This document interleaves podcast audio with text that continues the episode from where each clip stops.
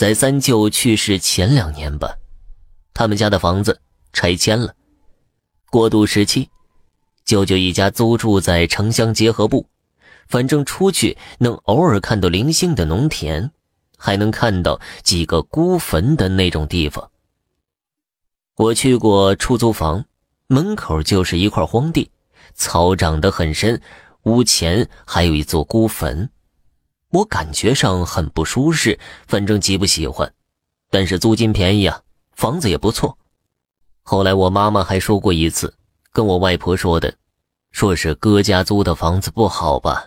有句话叫“人宁愿人背鬼，不要鬼背人”。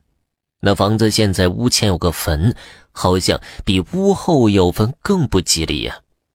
我舅舅当时满不在乎地说：“哎呀，反正租个……”一两年的，等新房子好了就搬了。后来我们隐约听说，舅舅家租的房子男房东是因为交通事故死了的。大家都还是没联想到这个房子，只是觉得男房东挺可怜的。知道男房东的事情时，我舅舅还没出事儿呢。听到这儿，大家也许听出什么了。我舅舅后来也是因为交通事故去世的。就在四五年前，我们听说后来有家外地人也是租了我舅舅家原来租住的房子，结果男的骑摩托车摔死了，也算交通事故吧。这也许不是巧合能解释清楚的了，可能那房子就是凶宅。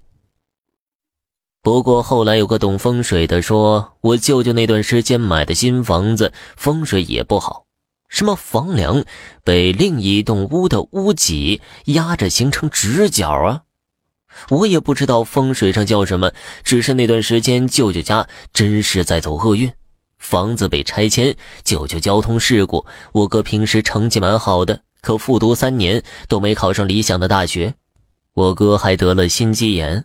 我舅妈好像也是病不断，有次和人发生口角，还被那人带着一家打了一顿，住了一个月的医院。一方面也是风水吧，另一方面也是他们家正行厄运，所以接二连三的出事儿。